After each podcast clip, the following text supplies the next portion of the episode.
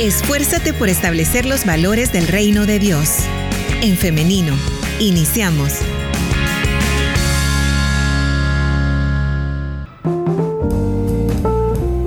Bueno, les damos la bienvenida a quienes ya están pendientes del Facebook Live de En Femenino. Muchas gracias por estar pendientes. Gracias, les saludamos con mucho gusto en esta mañana. ¿Cómo están? ¿Cómo están mujeres? ¿Cómo les va? ¿Cómo van con los preparativos del día o cómo van con todo lo que están haciendo ahí en el lugar de trabajo? Bueno, les deseamos lo mejor, que Dios les bendiga. Hoy con nosotras el pastor Gerardo Campos, a quien voy a poner en pantalla a continuación. Pastor Gerardo, buenos días. ¿Cómo está Carla? Buenos días. Eh, muchas gracias por la invitación. ¿Cómo ha estado el trabajo en la iglesia estos días, después de, del retiro de pastores? Sí, bueno, el retiro pasó tan rápido eh, que cuando hemos venido a reaccionar ya estamos de nuevo en las labores pero siempre con esa administración tan necesaria al apartarnos en esa actividad de retiro, como le llamamos, y recibir la palabra de Dios que siempre llega en su momento muy oportuno. Eh, estamos retomando todas las actividades y esperando en este tercer trimestre que iniciamos este mes de febrero, eh, febrero cierra, marzo empieza. Abril, no, febrero inicia. Es que iniciamos el 1 de agosto, el año de trabajo celular. Ah, ah sí, estamos en la agenda celular. Eh, sí, sí, perdón por no aclarar. Y estamos entonces para finalizar en abril.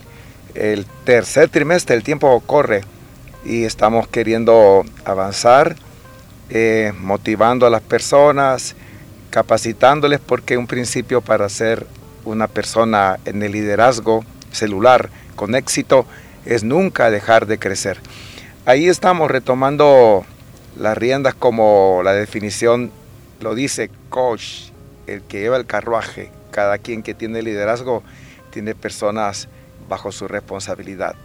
Muy bien, vaya pues pastor, entonces a continuar con esa agenda en materia celular y con todo lo que tiene que ver con el ministerio, porque imagino usted también atiende otras cosas, quizá atenderá em, a través del internet a algunos grupos, también en otras, ya en la parte académica. Eh, sí, es bien diversificado el trabajo.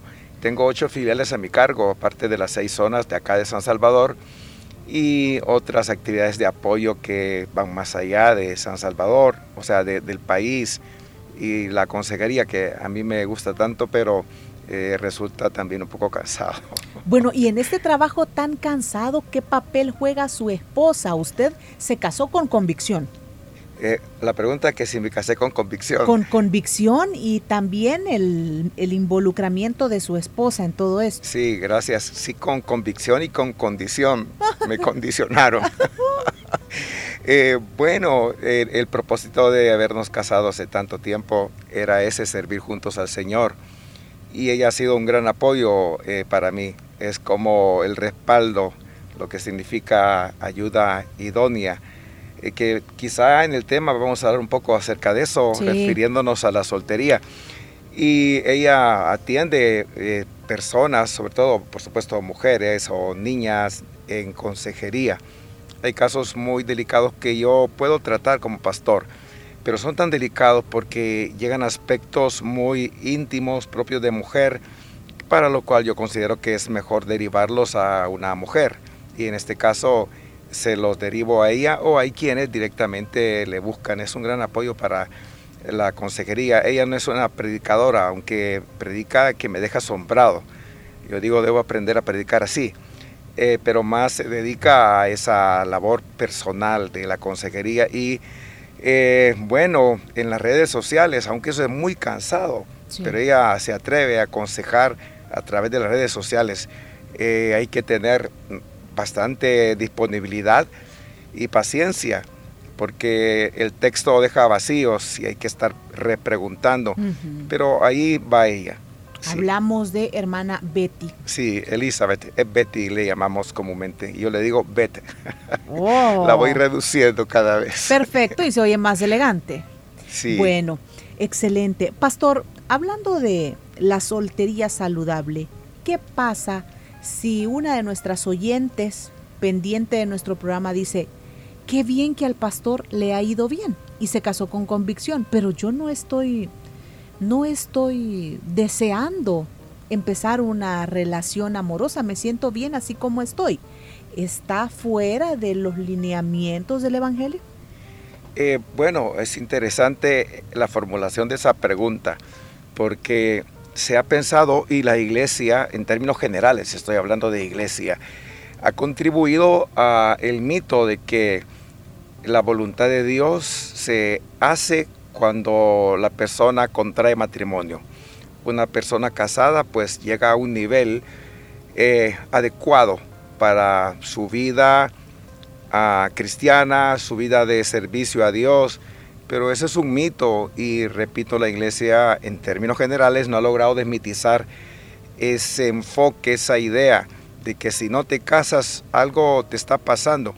Pero en buena hora, si alguien dice yo me siento feliz eh, y no necesito casarme.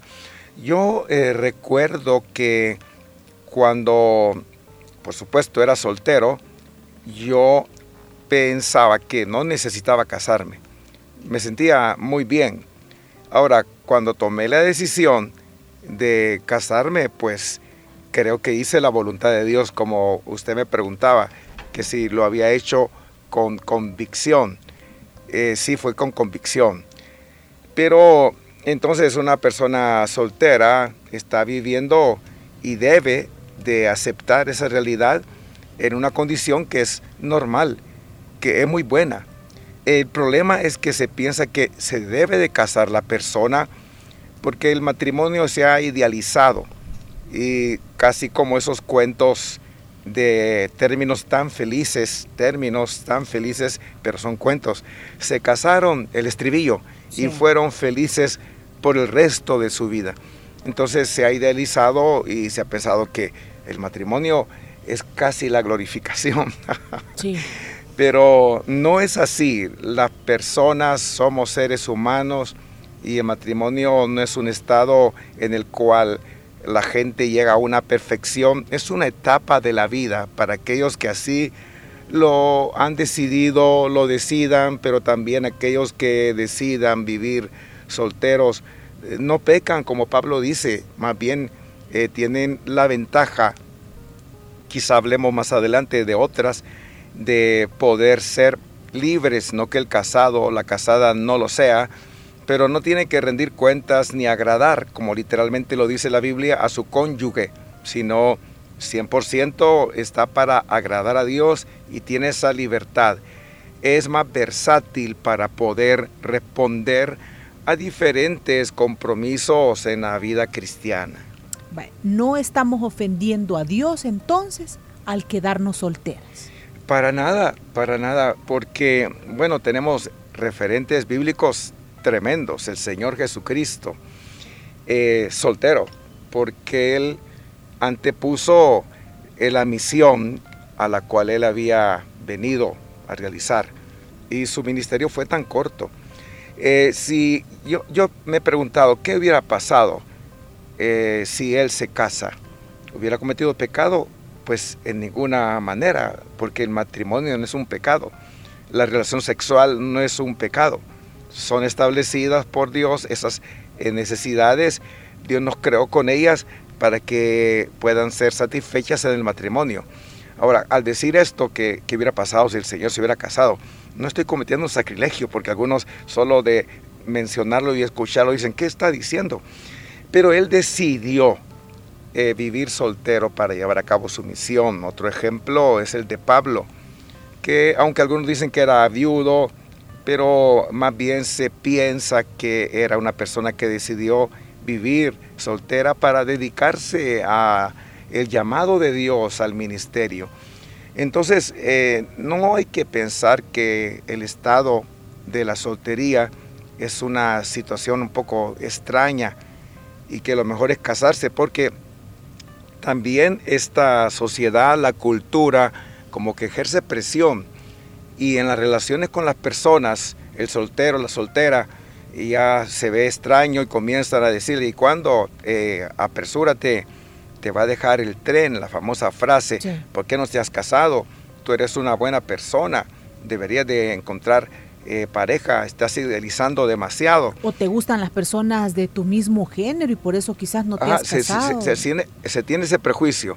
Este o esta, perdón, que lo diga de esa manera, pensando en esos grupos, eh, se le juzga, no se ha casado porque a saber qué tipo de orientación sexual tiene. Nada que ver.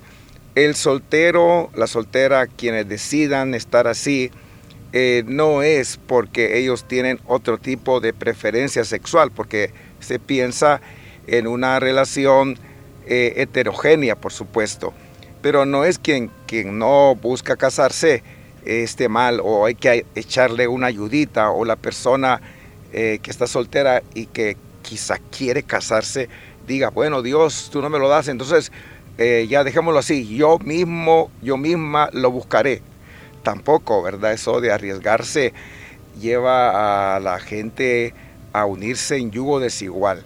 Cuando decidimos nosotros, sin contar con la voluntad de Dios, puede ser muy arriesgado realmente. Es un salto al vacío que a saber qué va a ocurrir. Vaya, tengo más preguntas que son las que habíamos establecido para la plática. Pero como ya están llegando eh, intervenciones de nuestros oyentes, vamos a darle paso inmediato para tratar de cubrirlas todas, hermano. Sí, sí. Gerardo. Bueno, una pregunta, ¿qué pasa con los que no tuvieron la oportunidad de conocer a alguien? Y la soltería ha sido tristeza y frustración y que están conscientes que se quedarán solos. ¿Qué hacer? ¿Cómo se puede ayudar? Bueno, eh, en primer lugar, creo que es el resultado esa condición de estar triste, frustrado, como que fallaron en la vida o la vida les falló o Dios eh, no les respondió.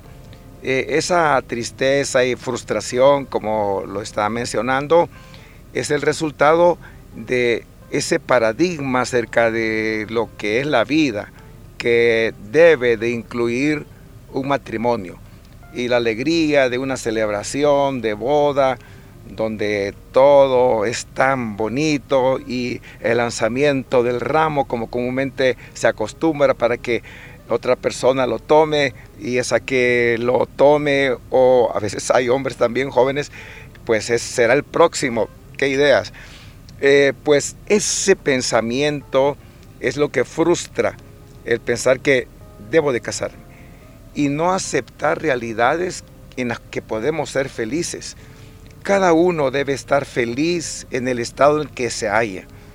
El ver que la grama del vecino es más verde que la nuestra, pues no es, no es recomendable porque estamos comparándonos.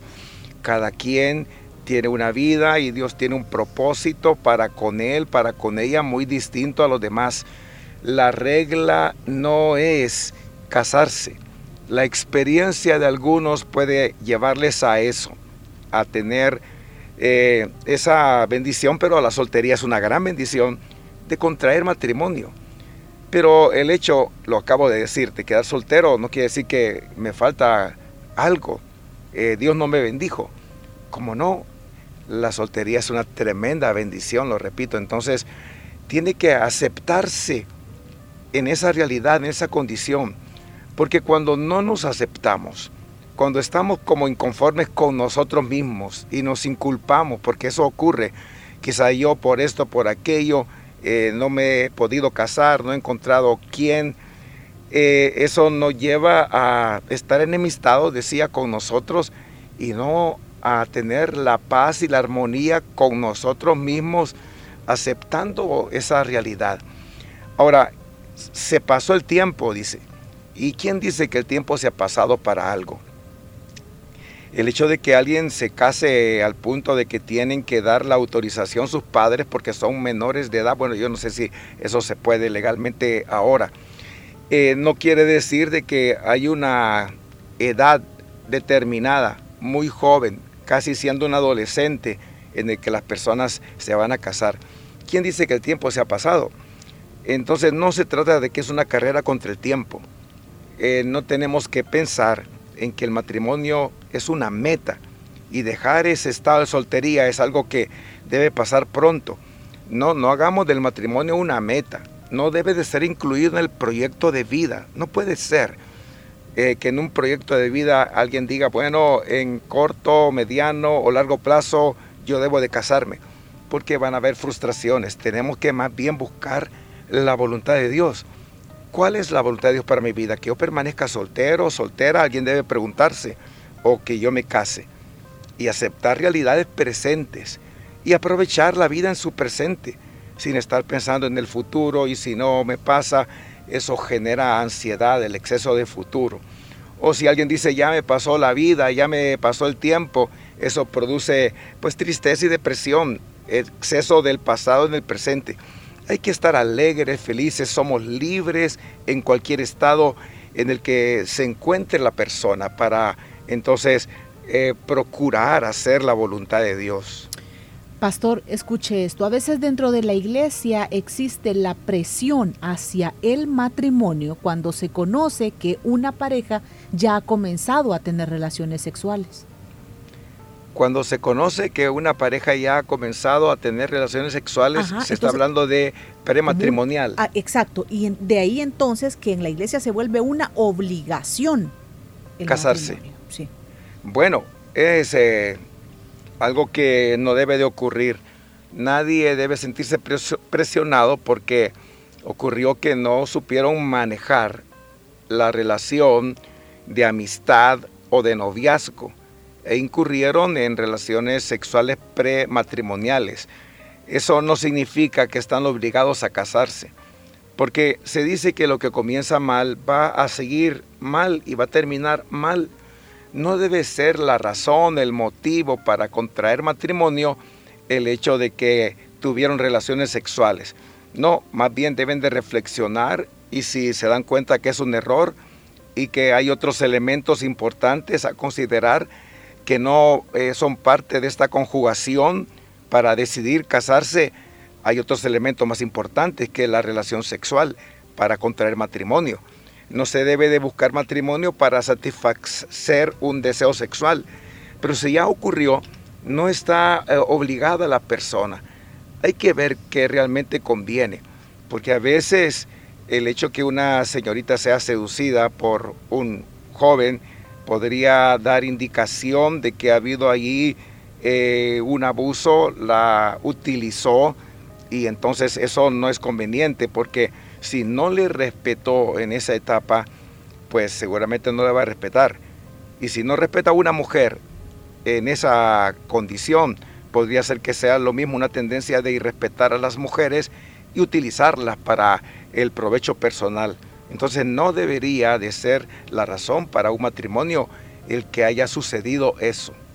Aunque incluso haya de por medio un embarazo no obliga a la persona, no debe sentirse comprometida por el, desenlace que eso trae. Se debe de pensar, repito, deben haber otros elementos de juicio para tomar la decisión. Por eso es que eh, el noviazgo, la soltería, debe de manejarse de la mejor manera para no llegar a esos aprietos, a esas situaciones bien complicadas. Hay más intervenciones de nuestros oyentes.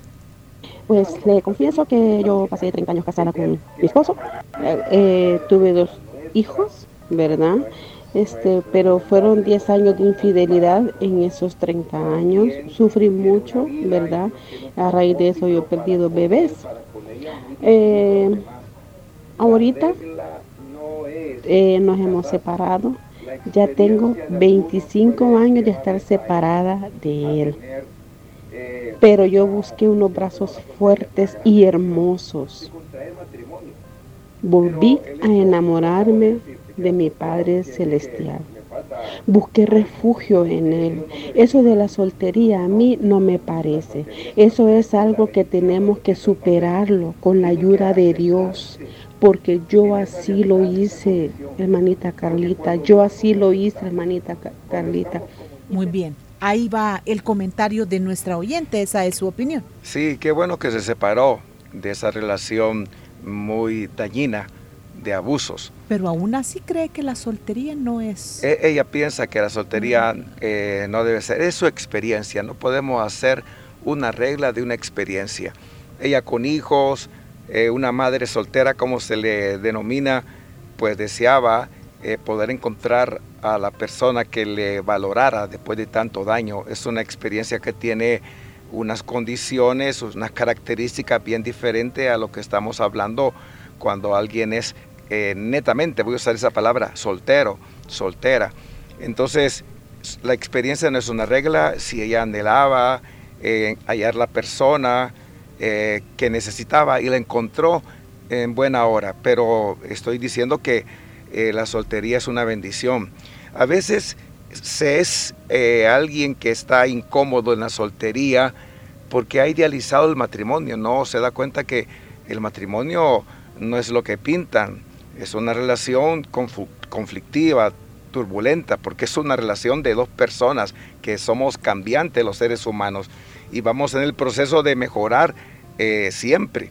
De nadie se casa con un ángel, eh, aunque tenga ese nombre eh, propio, sino que con un ser humano que va a pasar por etapas que nos hacen ser un poco diferentes en ciertos momentos, no estar a la altura de las circunstancias, pero cuando se idealiza todo el mundo quiere casarse.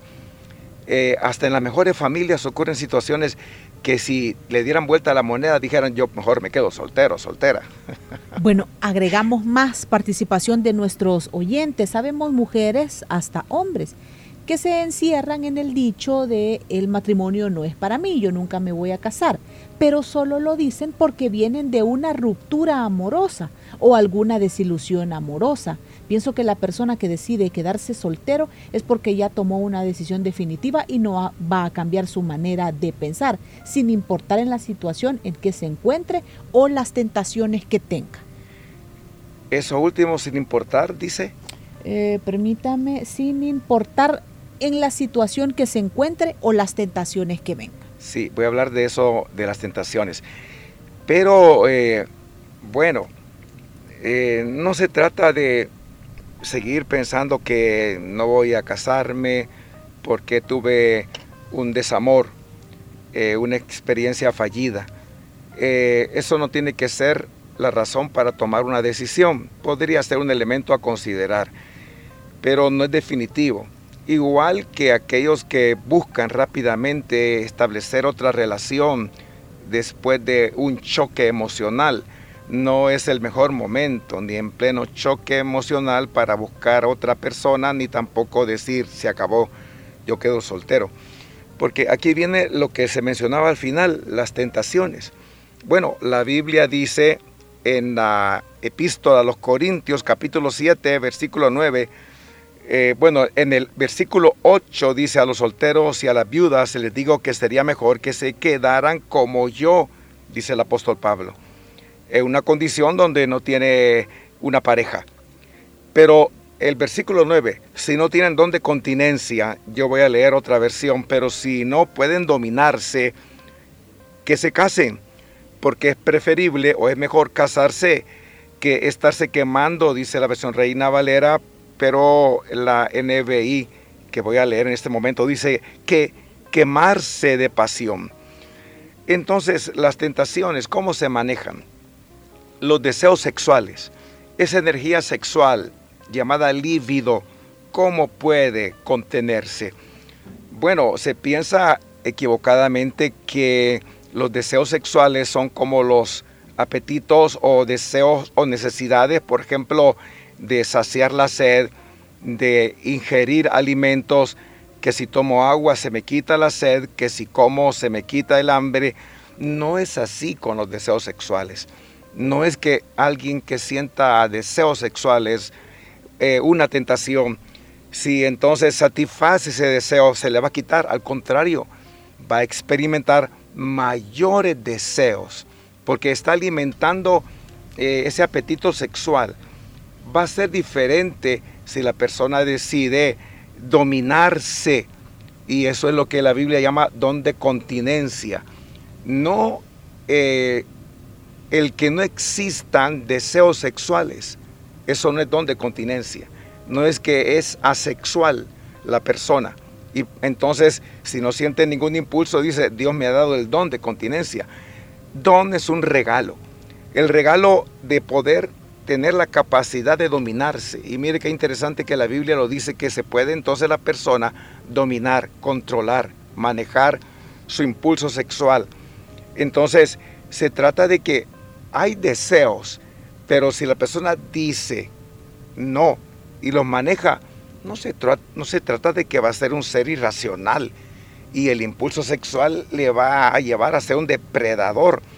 Esta es una idea eh, equivocada, sobre todo en los hombres que piensan que la masculinidad es inevitablemente saciar su necesidad sexual y que si él no responde a sus impulsos sexuales, pues a saber qué pasa, no es muy hombre, no es tan masculino.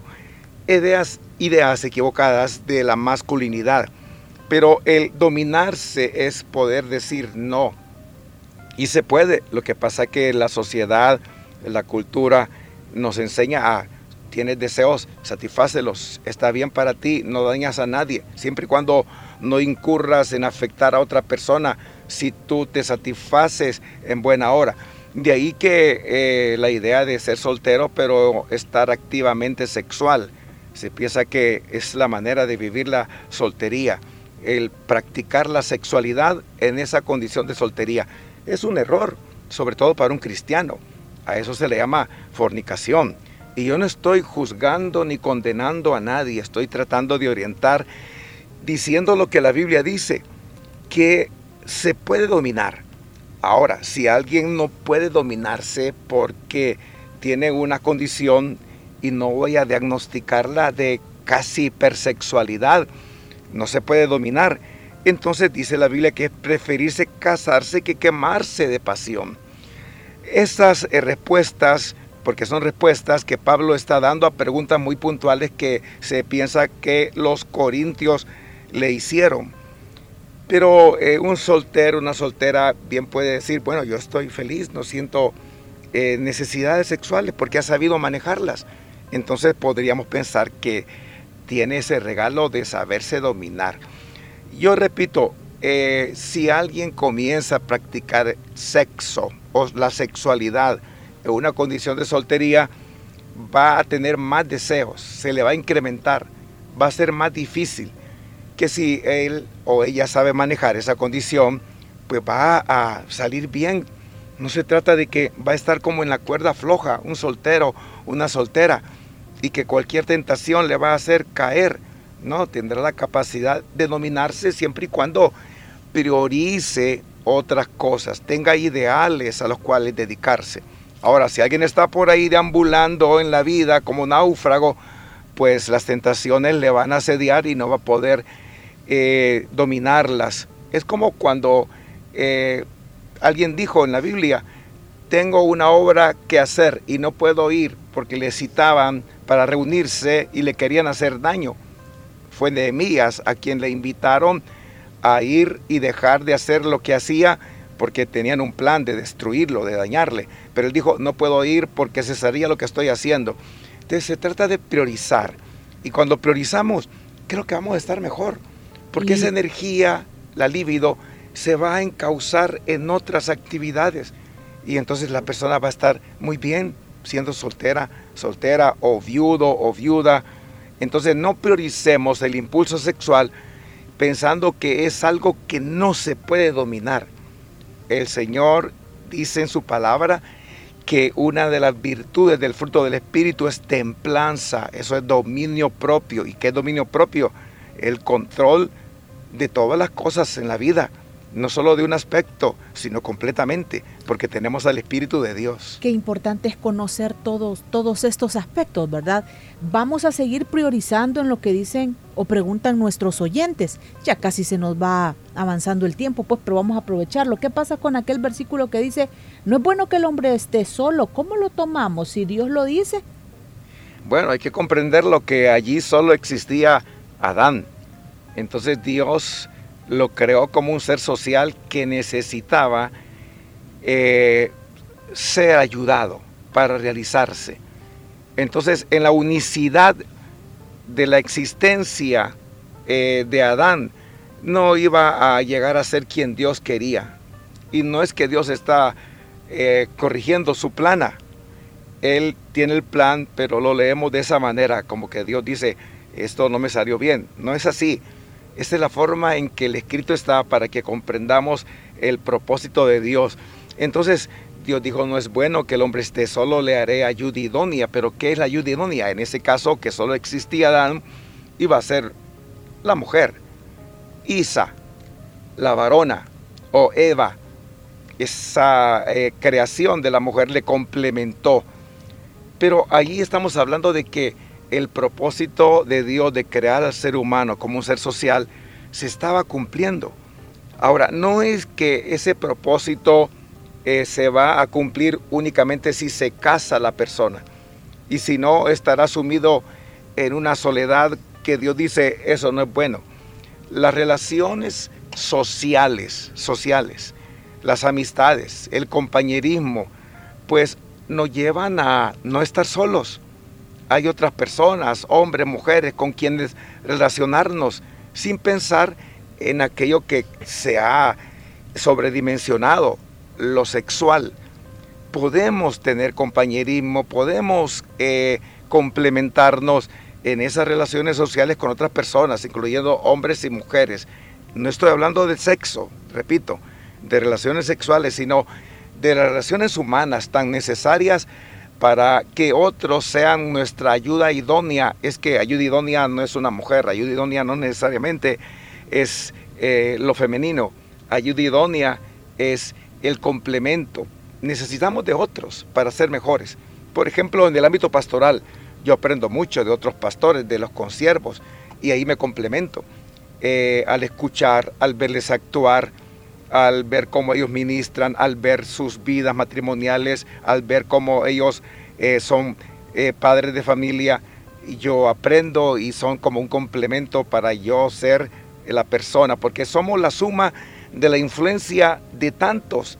Eso es haber recibido el ser kenegdo, la ayuda idónea, fuera de ese marco tan limitado que está allí especificado en Génesis, que se refiere en ese momento al matrimonio.